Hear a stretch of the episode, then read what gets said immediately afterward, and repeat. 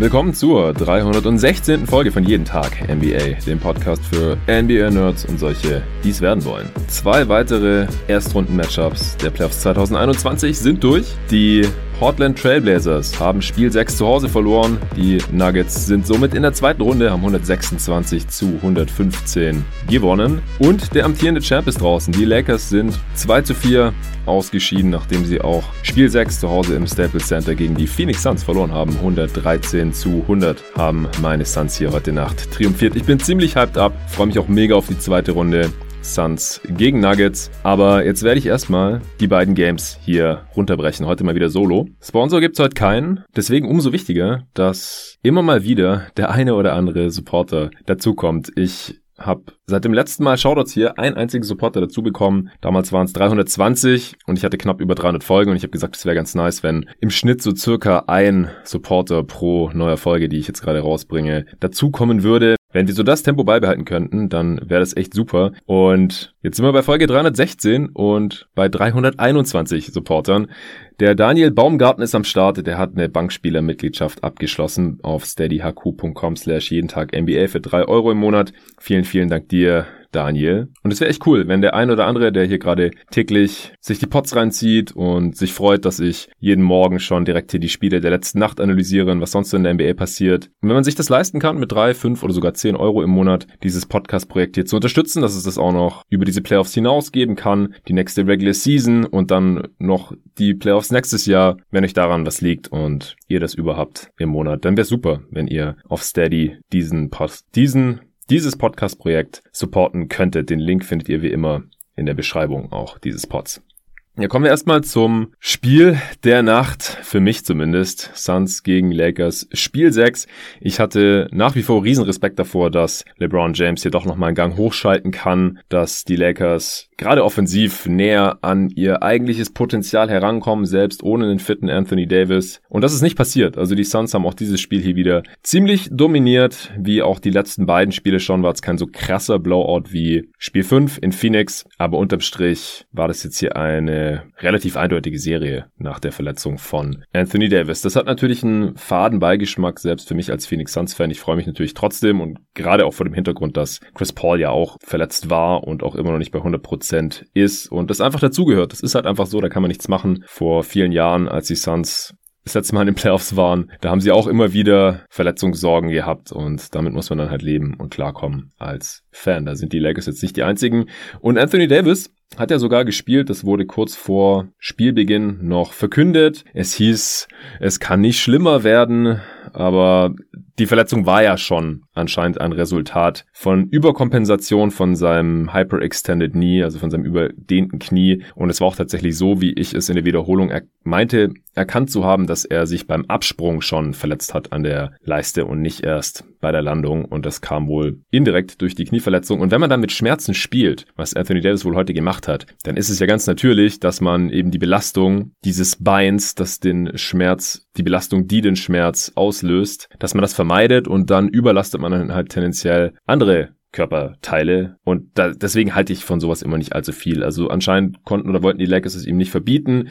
Ich verstehe es auch, dass er kämpfen wollte, in seinem Team was geben wollte, aber er konnte halt nur fünf Minuten ungefähr spielen und dann ging es einfach nicht mehr. Und in den paar Minuten, die er gespielt hat, da haben ihn die Suns auch direkt attackiert, in der Isolation, Book hat gegen ihn gescored, Chris Paul hat es auch mal probiert. Also das war auch einfach eine Schwachstelle dann. Er hat offensiv in der Zeit natürlich auch gar nichts gemacht. Und dann war es, glaube ich, auch besser für alle Beteiligten, dass er es wieder gelassen hat. Wobei man dann auch gleichzeitig so ein bisschen das Gefühl hatte, finde ich zumindest, dass den Lakers so ein bisschen das Mojo flöten gegangen ist. Aber gut, das war im letzten Spiel auch schon nicht anders. Da sind sie auch ziemlich uninspiriert aufgetreten. Da hat ja sogar der Julius auf seinem Kanal ein ganzes Video drüber gemacht, einen ganzen Breakdown, wie mies die Lakers in Spiel 5 aufgetreten waren. Und heute war es wieder so. Äh, Julius hat nach ein paar Minuten schon auf Twitter verkündet, heute gibt's äh, Wollt ihr mich eigentlich verarschen? So hieß sein Video auf YouTube.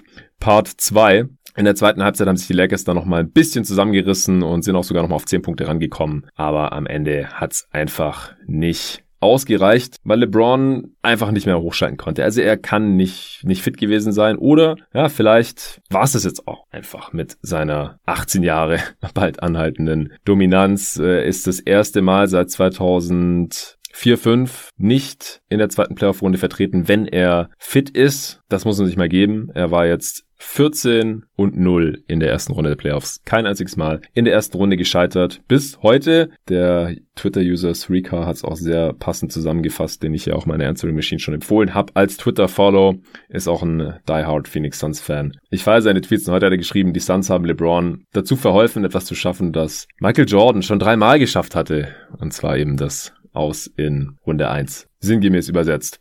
Damit sind jetzt auch beide Finalisten der letzten NBA Finals draußen mit Miami und LA und drei Viertel der Teams, die in den Conference Finals waren, denn Boston ist ja auch schon ausgeschieden. Nur Denver ist noch verblieben. Spricht für sie, dass sie nach dem Grind der letztjährigen Playoffs und der kurzen Offseason jetzt hier immer noch am Start sind. Jokic hat ja auch alle Spiele in der Regular Season gemacht, also absolute Maschine der Mann. Und jetzt mal gucken, wie es dann gegen die Suns weitergeht. Aber erstmal noch ein bisschen zum Spiel. Also Marc Gasol war heute Starter auch irgendwie bezeichnend, dass Frank Vogel wohl ganz genau wusste, was eigentlich seine beste Starting Five wäre. Nur war es halt Eddie angeschlagen, LeBron nicht bei 100% und dann macht Gasol natürlich auch nicht mehr den Unterschied. Er hat jetzt in den 14, 17 Minuten, die er dort gespielt hat, auch nicht so besonders viel gerissen, wobei sein On-Wert nur bei minus 3 ist in einem Spiel, das man mit 13 verloren hat. Andre Drummond ist komplett aus der Rotation rausgefallen.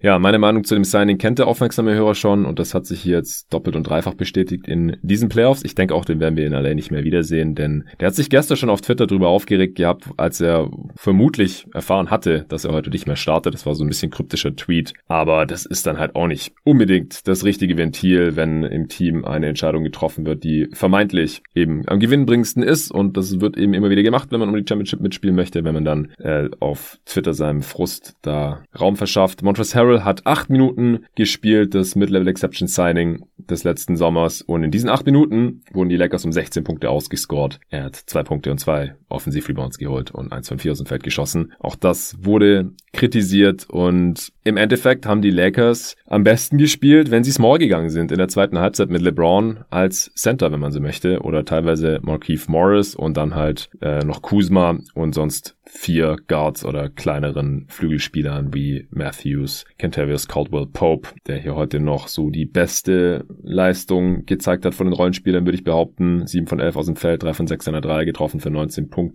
LeBron hat übrigens 29, 9, 7, 2 Steals, 2 Blocks und 3 Turnovers, aber bei schlechten Quoten, also 29 Punkte aus 29 Shooting Possessions. Das ist unter seinem Closeout Game Standard auf jeden Fall oder Do or Die Game Standard. Und es war auch wieder so, also in der ersten Halbzeit hat mich wirklich stark als letztes Spiel erinnert. Er war eher beobachtend, abwartend, ist erst Ende des ersten Viertels zum ersten Mal überhaupt in die Zone gezogen und er hat es dann auch vor allem in der zweiten Halbzeit öfter versucht, wurde aggressiver. Das hat den Lakers dann natürlich auch direkt was gebracht, aber er hat auch am Korb einfach nicht konstant finishen können. Ihm fehlt da jetzt einfach Lift. Also er war einfach nicht bei 100 Prozent. Nicht, nicht so, dass es konstant abrufen kann, jetzt mal unabhängig von irgendwelchen Alley-Oop Dunks, die wir von ihm noch in Spiel 4 gesehen hatten. Das war ganz klar. Und das finde ich auch jetzt nicht besonders verwunderlich. Also man hatte, wie gesagt, nur 71 Tage Offseason. Er war neunmal in den Finals in den letzten zehn Playoffs, die er gespielt hat. Er ist einer der ältesten besten Spieler der Liga mit 36. Und er hatte jetzt halt eine Verletzung, die ihn relativ lange draußen gehalten hat und von der er noch nicht ganz erholt war. Also ich will jetzt echt nicht den LeBron-Apologisten raushängen lassen, aber ich finde es jetzt nicht total schockierend, dass das jetzt halt diese Saison so gelaufen ist für die Lakers, auch für die Heat, denn das war keine normale Saison, also beileibe nicht. Und man hat halt auch nochmal gesehen, dass dieser Lakers-Kader unglaublich abhängig ist von seinen Stars. Also wenn da einer nicht bei, ganz bei 100% ist, wenn jetzt AD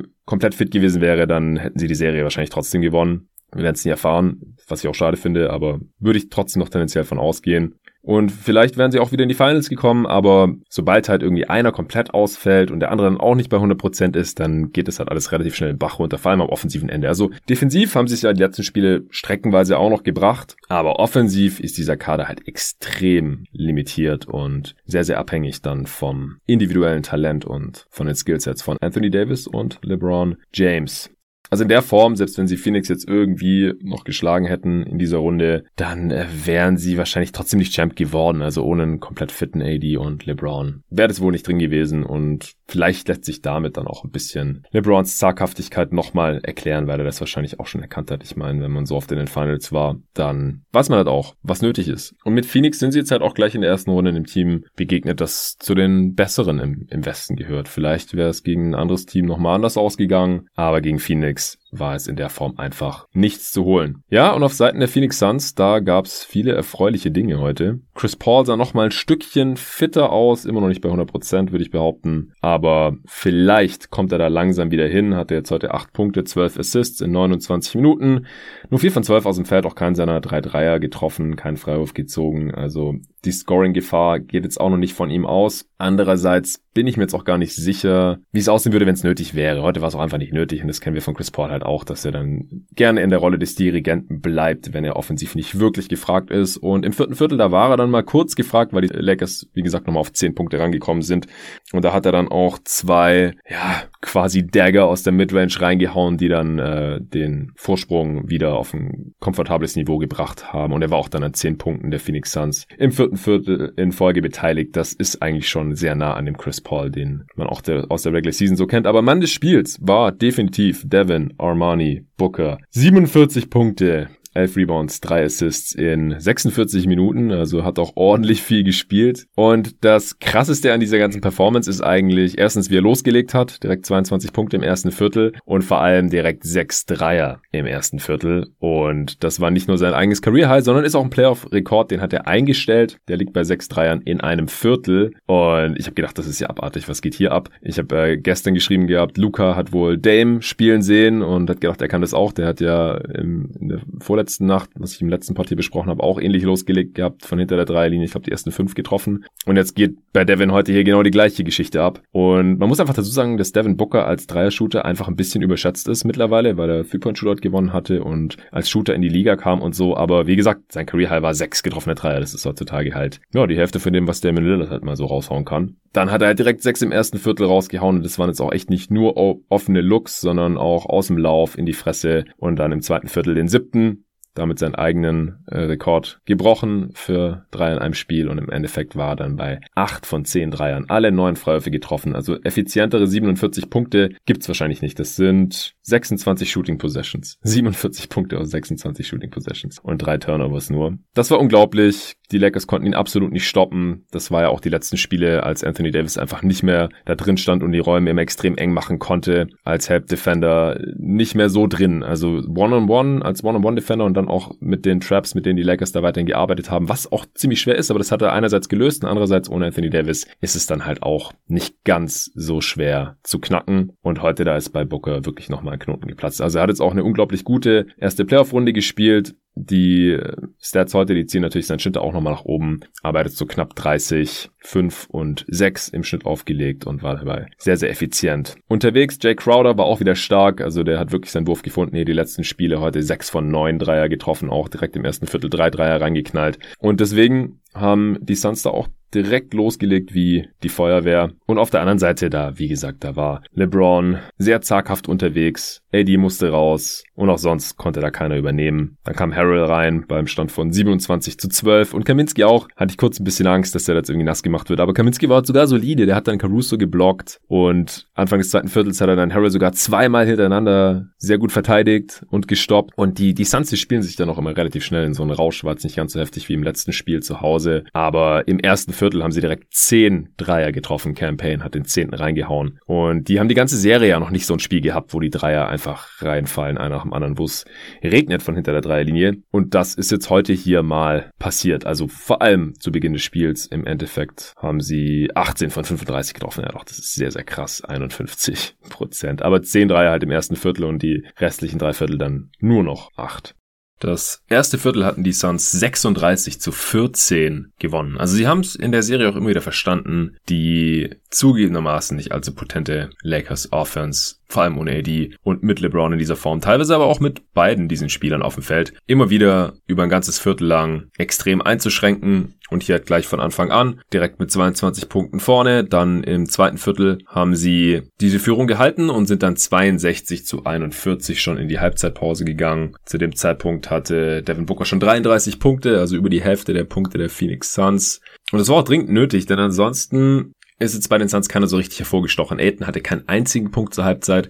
Das war jetzt heute mal so ein typisches, sehr ruhiges Spiel von DeAndre Ayton, wie man es in der Regular Season eben immer wieder sieht. Deswegen war ich ja auch die ersten, ja, drei, vier Spiele in dieser Serie auch so überrascht, dass er es einfach jedes Spiel bringt und jedes Spiel aggressiv ist und alles stopft, was ihm so in die Finger kommt. Und heute, da hat er teilweise auch nicht die Looks bekommen, war aber auch einfach nicht so fokussiert und so aggressiv, wie wir das in dieser Serie schon früher gesehen hatten. Chris Paul hatte zwei Punkte, fünf Assists zur Halbzeit und Crowder eben diese drei Dreier, die er schon im ersten Viertel getroffen hatte. Aber bei den Lakers, da ging halt echt nicht viel, außer Kentavious Caldwell Pope, der hatte drei Dreier getroffen bei fünf Versuchen und halt LeBron, der hatte 14, 4 und 2 und damit es hier ein kompetitives Spiel hätte sein können, da hätte er eher so die Statline von Devin Booker wahrscheinlich haben müssen, um die 30 Punkte oder sowas. Anfang des dritten Viertels wurde Aiden dann auch gezielt mehr eingebunden, das hat mir gefallen. Devin Booker hat die Lakers dann auch einigermaßen auf Distanz gehalten, nachdem die Lakers einen kleinen Run hingelegt haben, da sie dann eben auch Small Ball gespielt haben. Aber LeBron hat natürlich auch in diesem Spiel immer wieder seine Pausen gebraucht und dann wurde es halt abenteuerlich. Äh, Lineups wie, äh, Markif Morris, Kyle Kuzma, Taylor Horton Tucker, Caruso, der dann in dem Spiel auch noch umgeknickt ist zu einem Überfluss und eben Dennis Schröder, der wieder kein so tolles Spiel gemacht hat. Im letzten war er unterirdisch, das, da war er ja der erste Spieler der Lakers seit ihrem Umzug nach LA. 1960 war das, glaube ich, der neun Würfe in dem Spiel genommen hat und trotzdem keinen einzigen Punkt gemacht hat. Unschöner Negativrekord. Heute war er am Ende 6 von 14 aus dem Feld. Alle sechs Würfe getroffen, 2 von 6 Dreier für 20 Punkte, 3 Rebounds, 3 Assists. Der hat vor allem in der zweiten Halbzeit noch produziert, aber am Anfang, als die Suns weggezogen sind, da war er wieder ziemlich unsichtbar, beziehungsweise einfach nicht gut. Nicht annähernd so gut wie in den ersten drei Spielen in dieser Serie. Da war er sehr stark unterwegs. Und deswegen war das jetzt unterm Strich mit den letzten drei Spielen keine so tolle Playoff-Serie von ihm. 14 Punkte, 3 Rebounds, knapp 3 Assists im Schnitt, 40% aus dem Feld, 30% von der Dreierlinie. Ergibt ein Offensivrating von 103, bei einer Usage auch von nur 21%. Also, wenn LeBron nicht bei 100% ist und AD auch nicht, beziehungsweise teilweise komplett ausfällt, da wäre mal die Möglichkeit gewesen für Dennis Schröder zu zeigen, hier, ich kann jetzt entlasten, ich kann hier Verantwortung übernehmen und ich mache das gut und deswegen möchte ich im Sommer dann auch gerne meine Kohle haben. Da bin ich jetzt wirklich mal gespannt. Also die Lakers haben eigentlich nicht wirklich eine andere Wahl, als ihm Geld zu geben und ihn zu halten, weil ansonsten ist er halt ersatzlos weg und sie haben trotzdem keinen Cap Space, um ihn irgendwie zu ersetzen, es sei denn, sie kriegen halt einen Kyle Lowry für die Mid-Level Exception oder so, was ich jetzt halt Stand heute auch bezweifeln würde, aber auch nicht ausschließen kann. Aber die Offseason ist jetzt noch ein bisschen sehr weit weg. Es ist gerade immer noch die erste Playoff-Runde. Im dritten Viertel wurde dann die Defense besser. LeBron ist aggressiver aufgetreten. Ich hatte es vorhin schon mal kurz angeschnitten. Die Suns haben dann auch viel mit Cameron Payne gespielt, auch um Chris Paul wahrscheinlich ein bisschen zu schonen. Der hat auch ohne Rücksicht auf Verluste attackiert, hat aber auch einen komplett offenen Layup verlegt, äh, dafür Fouls ziehen können, also war wieder ein bisschen viel Licht und Schatten für Cameron Payne. Heute nur eins von acht aus dem Feld und der einzige Treffer war ein Dreier. Alle vier Freiwürfe getroffen für sieben Punkte. Aber unterm Strich hat er wahrscheinlich die bessere Serie gespielt als Dennis Schröder. Also er hat die drittmeisten Punkte der Suns gemacht mit 12,5, drei Rebounds, etwas mehr als drei Assists. Offensivrating von 104 haut jetzt auch niemanden um, aber es ist halt leicht besser als das von Schröder. Er hat vor allem seine Dreier besser getroffen, 11 von 26 sind 42 Prozent. Und er war halt da als die Suns auf Chris Paul verzichten mussten. Dadurch, dass die Lakers in der zweiten Halbzeit so viel Small Ball gespielt haben, hat äh, Monty Williams auch reagiert und ebenfalls Small spielen lassen, dann wieder mit Tory Craig als de facto Center zusammen mit Jay Crowder, Cameron Johnson. Für meinen Geschmack teilweise sogar ein bisschen zu viel. Aiden hat keine 32 Minuten gesehen, obwohl er überhaupt kein Foul Trouble hatte, nur ein Foul heute. Wie gesagt, es nicht sein bester Tag, aber eigentlich hätte man hier ihn hier auch ein bisschen biesten lassen können. Gerade wenn halt noch ein Kuzma mit draufsteht, dem man jetzt nicht so auf den Füßen stehen muss. Oder ein Markeith Morris. Also, dass der Gegner Small spielt, das als Anlass dann zu nehmen, DeAndre Ayton weniger spielen zu lassen. Davon bin ich kein Fan und die Lakers sind dann ja auch noch mal ein bisschen reingekommen mit diesem Small Ball, also das Momentum. Das hat sich ein bisschen Richtung LA Lakers bewegt gehabt, bis sie das dann im Prinzip selbst wieder gekillt haben, weil sie den Spielfluss dadurch unterbrochen haben, dass sie Flag und Fouls begangen haben. Markif Morris gegen Cameron Johnson, hat ihn gefoult und dann sehr unnötigerweise noch mit der Hand so sein Gesicht gegen Boden gedrückt. Also erst mit der Hand gefault am Arm und dann halt noch ins Gesicht gehauen und noch ihn runtergedrückt am Kopf. Also das war total offensichtlich, dass das ein Flagrant Foul war. KCP hatte früher im Spiel eins bekommen schon, da ist er einfach auf den Chase-Down-Block gegangen, zwar sehr aggressiv, hat auch ausgeholt und dann halt den Unterarm von Tory Craig getroffen, der danken wollte im Fast Break. Das gab dann ein ewiges Review und hat einen Flagrant gegeben, habe ich nicht ganz verstanden. Warum? Denn hätte man schon so auslegen können, dass er auf den Ball gegangen ist. Also angeblich war, ist er da zu hart reingegangen, aber sehe ich persönlich nicht so. Und dann haben die Refs aber noch geschaut, was vorher im Halbfeldangriff gewesen war. Und da hatte Tory Craig, ich glaube, Wes Matthews so ein bisschen aus dem Weg geräumt und dafür dann nachträglich noch einen Tee bekommen. Dann hat Taylor Horton Tucker Cam Johnson äh, geschuckt, als sie so das Feld hochgelaufen sind und ein bisschen Trash getalkt haben.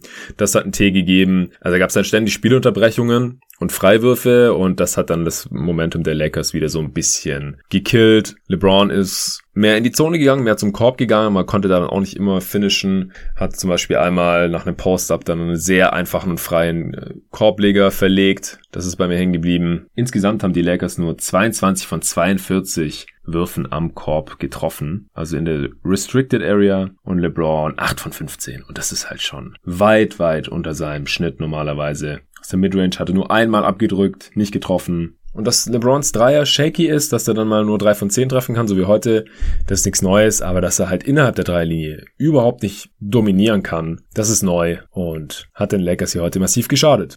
Im vierten Viertel dann haben die Suns auch mal eine Zonenverteidigung ausgepackt, da die Gefahr der Lakers halt in erster Linie vom potenziellen Scoring in der Zone gerade von LeBron ausging und weniger von den Shootern, die auch heute wieder nicht getroffen haben. Was da dann aber das Problem war, dass die Lakers einige Offensivrebounds hintereinander bekommen haben und dann immer mehrere Chancen gehabt haben und dann der Ball öfter mal letztendlich auch reingelegt wurde. Und da sind sie dann noch auf 94, 84 rangekommen. Und dann kam die von mir vorhin schon angesprochenen Dagger von Chris Paul, der dann kurz geregelt hat mit ein paar Midrange-Stampern Außendribbling, wie man es halt von ihm kennt, hat dann das Spiel sehr gut dirigiert. Es gab einen Corner 3 von der linken Seite von Cam Johnson, einen von der rechten von Michael Bridges, die beide drin waren. Und so konnten die Suns dann ihre Führung direkt wieder ein bisschen bisschen ausbauen auf so ungefähr 15 Punkte und die konnten sie dann auch bis zum Ende verwalten. Also ich habe nochmal geschwitzt in der zweiten Halbzeit, gebe ich zu, gerade als es dann auf äh, 10 Punkte abgeschmolzen ist, dann mit ein paar Dreiern, die ich gerade auch einem LeBron nach wie vor zugetraut hätte in so einer Situation, wäre es dann halt gleich wieder sehr, sehr eng gewesen und das hatten wir auch schon gesehen in Spiel 4, als es nochmal relativ knapp wurde am Ende. Deswegen war ich dann umso froher,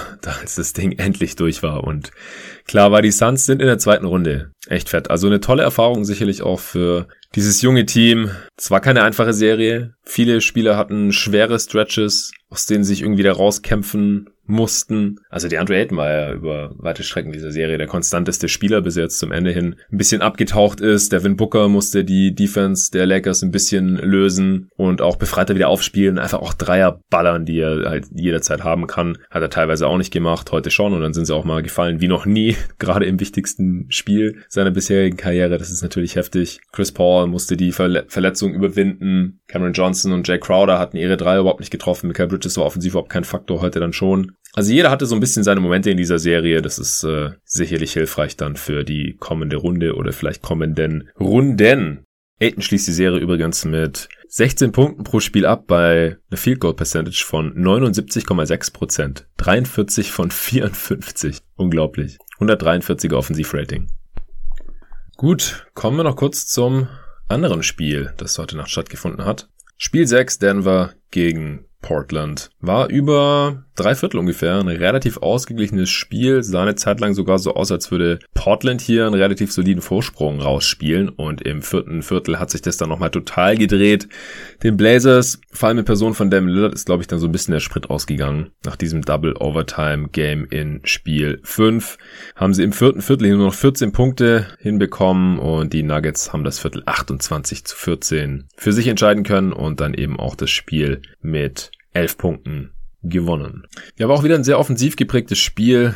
Die Nuggets hatten am Ende wieder ein Offensivrating von 133. Die Blazers haben mit einem Offensivrating von 121 das Spiel verloren. Also was mir aus dieser Serie in erster Linie bleibt, ist, glaube ich, dass sich beide Teams zu keinem Zeitpunkt so wirklich verteidigen konnten. Also wenn hier ein Team verloren hat, dann war es in erster Linie, weil sie ihre Würfe nicht richtig getroffen haben oder weil halt das gegnerische Team ihre Würfe noch besser getroffen hat. Heute auch wieder. Die Blazers haben 15 Dreier getroffen, bei 36 Versuchen, das sind 42 Prozent. Aber die Nuggets haben halt auch 15 Dreier getroffen bei nur 34 Versuchen, das sind 44 Prozent. Und solche Kleinigkeiten haben ja dann manchmal schon einen Unterschied ausgemacht. Und dazu kommt dann noch, dass die Nuggets in vielen Spielen innerhalb der Zone dann auch noch ein paar Punkte mehr machen konnten. Vor allem, weil sie halt einen Nikola Jokic am Start haben, den jetzt kommenden MVP, der heute auch wieder 36, 8 und 6 rausgehauen hat bei sehr guten Quoten. Lillard heute nach seiner unglaublichen Performance in Spiel 5, wo er 55 und 10 rausgehauen hat, war auch der erste Spieler, der 55 Punkte und 10 Assists in einem Playoff-Spiel aufgelegt hat und ich glaube der allererste Spieler, der 55, 10 und 10 getroffene Dreier in irgendeinem Spiel aufgelegt hatte. Einfach nur krank. Und heute hat es nur noch für 28 Punkte gereicht, 3 von 11 von Downtown, also der war am Ende einfach durch, musste 43 Minuten auch spielen und hat in der zweiten Halbzeit über weite Strecken Michael Porter Jr. verteidigt, denn der war im ersten Viertel ähnlich heiß wie Devin Booker das gegen die Lakers war. Auch 22 Punkte gemacht gehabt, auch 6 Dreier direkt im ersten Viertel getroffen. Am Ende hat er 26 Punkte gehabt, die hat er auch schon zur Halbzeit. Also in der zweiten Halbzeit hat er dann wirklich gar nichts mehr gemacht. Das ist der Unterschied zu Devin Booker dann. Natürlich kamen die Punkte auch ganz anders zustande. Er war auch gar nicht an der Freiwurflinie. Aber das erste Viertel, das war schon extrem gut zu sehen. Vor allem, weil er ja auch Spiele hatte. Und er hatte eigentlich die ganze Zeit dieses Mismatch, weil er meistens von Norm Powell verteidigt wurde und er ist halt einfach deutlich größer und länger als Norm Powell. Und wenn er dann eben aus der Bewegung kommt und hochsteigt, dann kann den ein Paul überhaupt nicht mehr verteidigen. Den können, kann fast niemand mehr verteidigen in dieser Liga. Also es hat schon so ein bisschen an Clay Thompson erinnert. Ich will ihn jetzt echt noch nicht mit Claire Thompson verteidigen, äh, vergleichen. Er ist ja auch überhaupt kein 3D-Spieler, also On-Ball-Defense ist immer noch abenteuerlich bei ihm, wenn er da auf dem Flügel seine Füße bewegen muss. Das geht eigentlich fast immer schief. Da kann man ihn beileibe nicht mit Clay vergleichen. Aber wie er an seine Würfe kommt und wie er dann auch teilweise heiß laufen kann für ein Viertel, das äh, ist schon sehr, sehr bemerkenswert. Also das haben die Nuggets im ersten Viertel sehr, sehr schön ausgenutzt. Das Ding war, dass sie halt auf der anderen Seite die Blazers nicht wirklich verteidigen konnten ihrerseits. Lillard hatte 12, Paul hatte 11 und das war zusammen schon mal ein Punkt mehr, als eben MPJ hier im ersten Viertel gemacht hatte. Und deswegen war es auch ein enges Spiel und die Blazers lagen sogar vorne nach dem ersten Viertel noch 33 zu 29. Jokic, das war ein bisschen untergegangen, weil Porter Jr. eben diesen heißen Start hatte.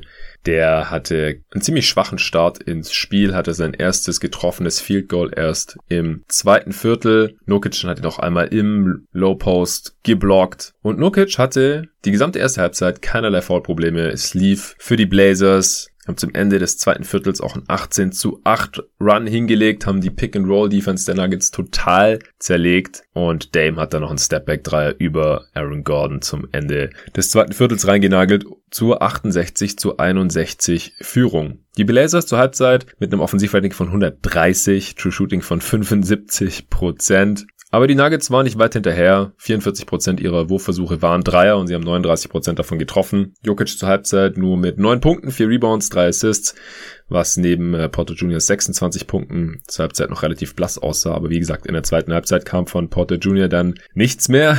Also Lillard hat ihn dann teilweise auch echt nicht an seine Spots kommen lassen, aber das war halt auch, also das ist schon traurig, wenn dann Damian Lillard, dessen Stärke die Defense jetzt eigentlich nicht unbedingt ist. Er kann, wenn er sich darauf konzentriert, da schon mal einen ganz guten Job machen und fightet da dann auch und so. Haben wir letztes Jahr zum Beispiel auch mal gegen die Boston Celtics gesehen in der Bubble, als die Trailblazers da jeden Sieg gebraucht haben, um ins Play-in-Tournament, äh, ins Play-in-Game zu kommen letztes Jahr. Aber Lillard muss ja dieses Team offensiv schon tragen. Hatte zur Halbzeit auch schon 19 Punkte und 7 Assists. Paul und CJ haben ganz gut entlastet. Paul mit 13, CJ mit 11 Punkten. Auch Anthony Simons hatte drei Dreier schon reingenagelt. Aber wenn Lillard so viele Minuten gehen muss, so eine offensive Last hat und dann muss er auch noch den zu dem Zeitpunkt gefährlichsten Scorer des gegnerischen Teams oder den äh, besten Scorer des gegnerischen Teams zu diesem Zeitpunkt verteidigen. Der gefährlichste wahrscheinlich immer noch Jokic.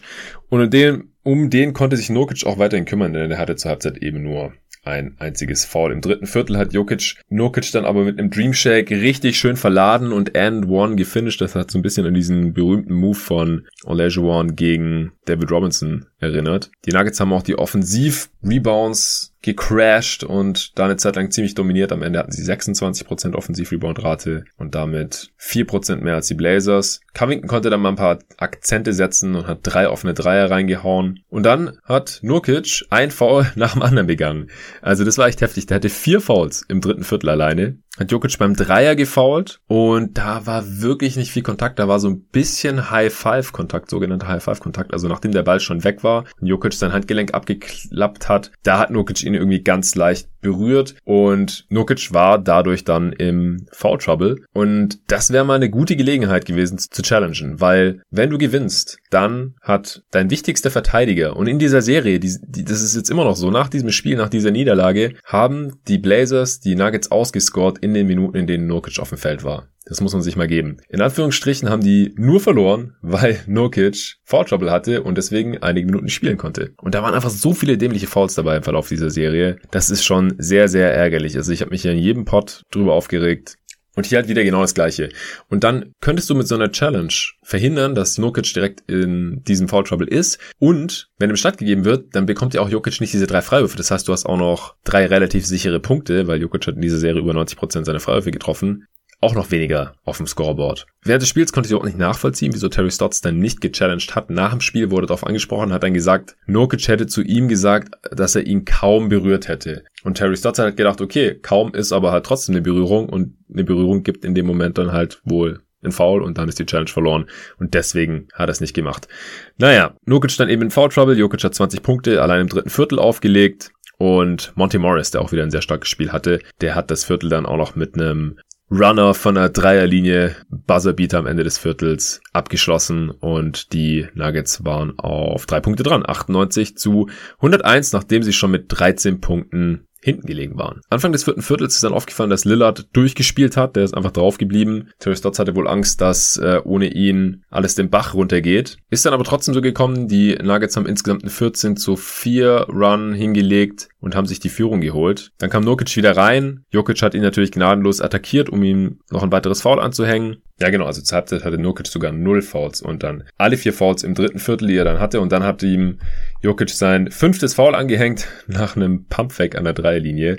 Und danach wurde dann Nokic mit fünf Fouls eben auf Aaron Gordon abgestellt. Und Covington durfte wieder Jokic verteidigen, was ich nicht ganz verstanden habe. Also klar, ich verstehe, dass man äh, Nurkic dann vielleicht wegnimmt von Jokic, damit er länger draufbleiben kann und Help Defense spielen kann, weil das eben besser ist als gar nichts, aber der Wert in erster Linie, der Nurkic hat, der geht ja davon aus, dass er Jokic eben one-on-one -on -one einigermaßen verteidigen kann, wenn er ihn gerade nicht fault. Und wenn man dann nicht ihn auf ihn abstellt, dann hätte man aus meiner Sicht eher noch wieder Mello gegen Jokic stellen müssen, denn das hatte ja im vorherigen Spiel einigermaßen geklappt. Und Covington gegen Jokic war immer eine Katastrophe. Der ist einfach zu dünn. Der kann nicht gegenhalten im Low Post. Und das weiß auch Jokic und hat es dann auch gnadenlos ausgenutzt. Einmal konnte Covington Jokic den Ball klauen, aber die Nuggets haben dann einige Dreier getroffen. Jokic hat einen Dreier getroffen. Dann hat später wieder Rivers einen Dreier getroffen und bei den Blazers ging dann einfach nicht mehr viel. Also ich hatte das Gefühl, Lillard ist dann einfach ein bisschen durch gewesen. Der hat dann zwar noch ein Layup bekommen und noch Freiwürfe, um es nochmal ein Two-Possession-Game zu machen, aber die sind dann nicht mehr wirklich dran gekommen. Aaron Gordon hat eine knappe Minute vor Schluss nochmal ein Dreier reingeknallt. Das war dann aus meiner Sicht der endgültige Dagger zum 124 zu 115. Also spannend wurde es nicht mehr am Ende. McCallum am Ende auch wieder nur mit 21 Punkten aus 22 Shooting Possessions. Der hatte nicht die beste Serie. Nurkic hat 13 und 7 aufgelegt. 5 Turnovers und 5 Fouls in 33 Minuten. Covington 11 Punkte, 10 Rebounds, 3 Steals und ein Block. In 38 Minuten alle seine 3 Dreier getroffen. Paul 17 Punkte, Mello 14, aber das hat halt nicht gereicht. Also Porter Jr. mit seinem super ersten Viertel, dann Jokic mit einem sehr dominanten Spiel über die restlichen drei Viertel und Monty Morris halt noch mit 22 Punkten von der Bank, 9 Assists, 3 Steals, sehr gute Quoten. Gordon noch mit 13 und 7. Damit hat dann Denver erneut einen Shootout für sich entschieden. Also über die gesamte Serie auch, ja. Die Nuggets mit einem Offensivverleg von 123,4 und die Blazers mit 122,1. Jokic mit einer Statline von 33, 11 und knapp 5 Assists über diese sechs Spiele. Bei Shooting Splits von 53% aus dem Feld, 43% von 3 und 92% von der Vorlinie. Lillard auf der anderen Seite mit 34 Punkten pro Spiel, 4 Rebounds und 10 Assists, hat 35 seiner 78 Dreier getroffen, das sind 45 94% seiner Freiwürfe. Das ist ein Offensivrating von 140. Bei einer Usage Rate von 31%. Also ihm kann man hier überhaupt nichts vorwerfen. Von McCallum hätte mehr kommen müssen. Also 21 Punkte pro Spiel ist okay, 4 Assists, aber Offensivrating von 107, nur 33% seiner Dreier getroffen. Auch wichtige Dreier teilweise nicht getroffen in den Crunch Times der Spiele, die sie verloren haben. Norm Powell 17 Punkte pro Spiel, da hat er ein Monster Game letzten Samstag. Spiel 4. Aber ansonsten fand ich ihn auch streckenweise einfach zu blass. Bin mal gespannt, ob sie den halten jetzt im Sommer. Nurkic mit 13 und 10 über die Serie. Auch sehr effizient. Aber leider eben auch mit 30 Fouls in sechs Spielen. Also 5 Fouls pro Spiel. Das war auf jeden Fall der X-Faktor hier. Mello noch mit 12 Punkten und 3 Rebounds über die Serie bei einem Offensivrating von 109. Ja, unterm Strich muss man, glaube ich, einfach festhalten, dass Dame Lillard ein krasser, krasser, krasser Spieler ist und dass der Supporting Cast hier leider einfach nicht ausreicht, vor allem defensiv nicht ausreichend ist und da vor allem die Backup Big Man Position in der Serie in der man gegen Nikola Jokic ran muss. Das äh, sind, glaube ich, so die Hauptfaktoren gewesen. Respekt an Denver nach der sehr guten Regular Season noch, auch nach dem Ausfall von Jamal Murray und den damit verbundenen dritten Platz in der Western Conference. Heimrecht in Runde 1, jetzt auch noch in Runde 2 einzuziehen, mehr als respektabel. Und jetzt ist die große Frage, wie sehe ich die kommende Playoff-Serie? Also ich habe mir schon Gedanken direkt darüber gemacht, heute Morgen nach dem Spiel auch schon ein bisschen auf Twitter diskutiert. So 100% abgeschlossen sind noch nicht alle Gedankengänge, aber meine Tendenz geht gerade schon recht stark Richtung Phoenix. Natürlich ist auch hier nach wie vor die Frage, wie fit ist Chris Paul, aber ich denke, man hat jetzt gerade gesehen, dass die Phoenix Suns gegen die beste Defense dieser Regular Season oder am Ende war es ja ganz knapp nicht die beste Defense, aber dadurch, dass jetzt hier wieder LeBron und AD äh, viele Minuten Minuten mitgespielt haben, glaube ich, kann man schon sagen, dass es bisher die beste Playoff-Defense war und dass man trotzdem Lösungen gefunden hat und jetzt über die Serie auch trotzdem noch eine einigermaßen effiziente Offense hatte von einem 111er Offensivrating, die Lex übrigens mit 105, dann wird es jetzt ein verdammtes Fest. Dann wird es jetzt ein verdammtes Fest gegen die Defense der Denver Nuggets. Denn die, vor allem die Pick-and-Roll-Defense, die ist einfach richtig, richtig schlecht. Aber auch allgemein die Rotation, Team-Defense, Help-Defense. Ich habe da so viele Breakdowns gesehen in diesen sechs Spielen jetzt. Das ist einfach unfassbar. Das ist ein Unterschied wie Tag und Nacht. Also nochmal wirklich den größten Respekt für diese Lakers-Defense. So wie die Nuggets das Pick-and-Roll verteidigen müssen, weil halt Nikola Jokic die allermeisten Minuten in den Playoffs auf dem Feld steht und der dann da irgendwie drin verwickelt ist, das sollten Chris Paul, auch ein Chris Paul, der kaum Dreier nimmt, aber ansonsten sieht er ja schon wieder einigermaßen fit aus. Chris Paul und auch ein Devin Booker, die sollten das eigentlich total sezieren und auseinandernehmen können. Gerade auch noch mit einem äh, Rollman und Finisher wie DeAndre Ayton. Das ist nochmal eine ganz andere Hausnummer als Yusuf Nurkic. Der hat auch in der Regular Season gegen die Denver Nuggets äh, 22 Punkte im Schnitt aufgelegt bei einem Offensivrating von 130. Also ungefähr das, was er hier in den ersten paar Spielen auch gegen die Lakers Defense gemacht hat. Aber wie gesagt, das waren halt die verdammten Lakers. Das ist hier schon eine ganz andere Nummer. Also die Suns Defense ist so viel besser als die Defense der Blazers. Das ist ein Unterschied wie Tag und Nacht. Die haben auch mehrere Defender gegen Michael Potter Jr. Das ist nicht so, dass er da die ganze Zeit von einem Guard verteidigt wird, der ein Kopf kleiner ist. Einfach weil sie niemanden haben. Die Schwachstelle der Phoenix Defense ist sicherlich auch hier, ähnlich wie bei den Blazers, Backup Big Position. Aber auch da sehe ich sie dann tendenziell nicht ganz so sehr im Nachteil, wie das jetzt die Blazers waren. Denn egal ob dann Scharic spielt, der ist auf jeden Fall besser als ein Ennis Kanter oder ob man da Small spielt, das sollte besser funktionieren. Also ich glaube auch, dass ein Jay Crowder zum Beispiel immerhin noch ein bisschen besser defensiv ist gegen einen Nikola Jokic, als es ein äh, Robert Covington oder ein Camelo Anthony waren. Aber es ist natürlich sehr, sehr wichtig, dass der Andrew Ayton nicht ähnlich in Foul Trouble kommt die ganze Zeit wie Nurkic. Ich finde persönlich, dass Ayton nicht so viele dämliche Fouls macht wie Nurkic, einfach nicht so eine Foulmaschine ist. Hatte auch weniger Foul Trouble gegen Jokic in den Spielen, die ich so gesehen habe in der Vergangenheit. Da kam Jokic auch nicht so viel an die Linie. Will ich jetzt nicht überbewerten, aber habe ich mir vorhin halt schon mal angeschaut. Ich werde mir auch noch mal ein bisschen Tape reinziehen, wie Aiton gegen Jokic verteidigt, denn das ist natürlich extrem wichtig in diesem Matchup. Denn ansonsten kommt ja nicht so viel offensiv normalerweise von den Nuggets. Klar, Monte Morris war jetzt irgendwie so der wichtigste Guard in dieser Serie. Vielleicht kommt auch Barton zurück, aber wer weiß, in welchem Zustand der dann ist. Und dann ist Michael Porter Jr. halt nach wie vor relativ unkonstant. Und wie gesagt, ich glaube halt auch, dass wenn man dem dann äh, Michael Bridges oder Jay Crowder auf den Hals hetzt, dann hat der es nicht ganz so einfach. Oder auch Tory Craig, der kennt ihn ja auch noch ganz gut. Der hat ja bis letztes Jahr bei den Denver Nuggets gespielt. Ich glaube einfach, dass die Matchups da ganz gut aussehen werden. Und ja, die Suns, die sind nicht ganz das Shooting-Team, das die Blazers sind, aber ich würde trotzdem fast behaupten, dass sie in diesem Matchup eine bessere Offense laufen können, als es die Blazers tun. Devin Booker kommt innerhalb der Dreierlinie an jeden Spot, an den er möchte. Der kann auch die kleineren Guards, von denen er dann wahrscheinlich verteidigt wird, wenn sie nicht Aaron Gordon auf ihn stellen. Aber solange er von Guards verteidigt wird, kann er die auch einfach aufposten. Das hat Damon Lillard jetzt in dieser Serie relativ selten gemacht. Wenn sie dann Gordon auf ihn abstellen sollten, dann fehlt der halt in der Pick-and-Roll Backline Defense, wo er auch eine wichtige Rolle einnimmt. Dann muss das alles Michael Porter Jr. alleine machen. Dem würde ich da nicht vertrauen. Und wenn der rein rotiert, dann muss er ja halt tendenziell von Crowder weghelfen oder von Bridges oder von Johnson, wenn die dann ihre Dreier treffen. Also ich sehe einfach nicht so ganz, wie die Nuggets Defense hier nicht regelmäßig abgekocht werden soll. Und dann, wie sie auf der anderen Seite das Scoring aufrechterhalten wollen, solange halt nicht Jokic Aiton total dominiert oder Aiton mit Foul auf der Bank sitzt und dann äh, Jokic irgendeinen kleineren Spieler die ganze Zeit platt macht und irgendwie 40 Punkte im Schnitt auflegt. Da müsste schon relativ viel zusammenkommen, glaube ich. Und die Suns haben auch Heimvorteil. Und der Heimvorteil ist halt auch real bei den Suns. Das hat man, glaube ich, jetzt gesehen in den ersten paar Spielen. Das spricht schon sehr, sehr viel aus meiner Sicht für die Suns. Ich will das jetzt noch mal ein bisschen überdenken, muss das Matchup oder auch die Ereignisse der letzten Nacht noch ein bisschen sacken lassen, so über den Tag. Und dann werde ich mich vielleicht im nächsten Podcast zu einer festen Prognose hinreißen lassen. Aber aktuell würde ich zu Suns in fünf oder sechs Spielen tendieren. Ich bin mal gespannt, wann die Serie dann losgeht. Ich habe gerade den Schedule vor mir, da steht jetzt noch nichts drin. Heute Nacht gibt's auf jeden Fall nur ein Spiel und zwar um drei Uhr deutscher Zeit. Spiel 6, Clippers gegen Mavs, da freue ich mich schon extrem drauf. Entweder die Mavs machen zu Hause den Sack zu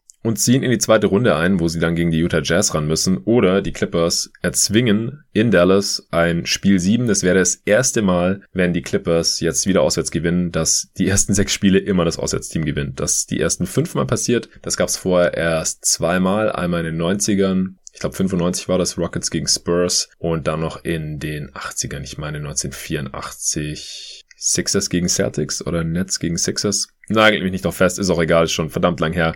Also das ist eh schon eine sehr seltsame Serie, was den Heimvorteil oder Heimnachteil irgendwie angeht. Und ich bin gespannt, wie sich das heute Nacht hier fortsetzt.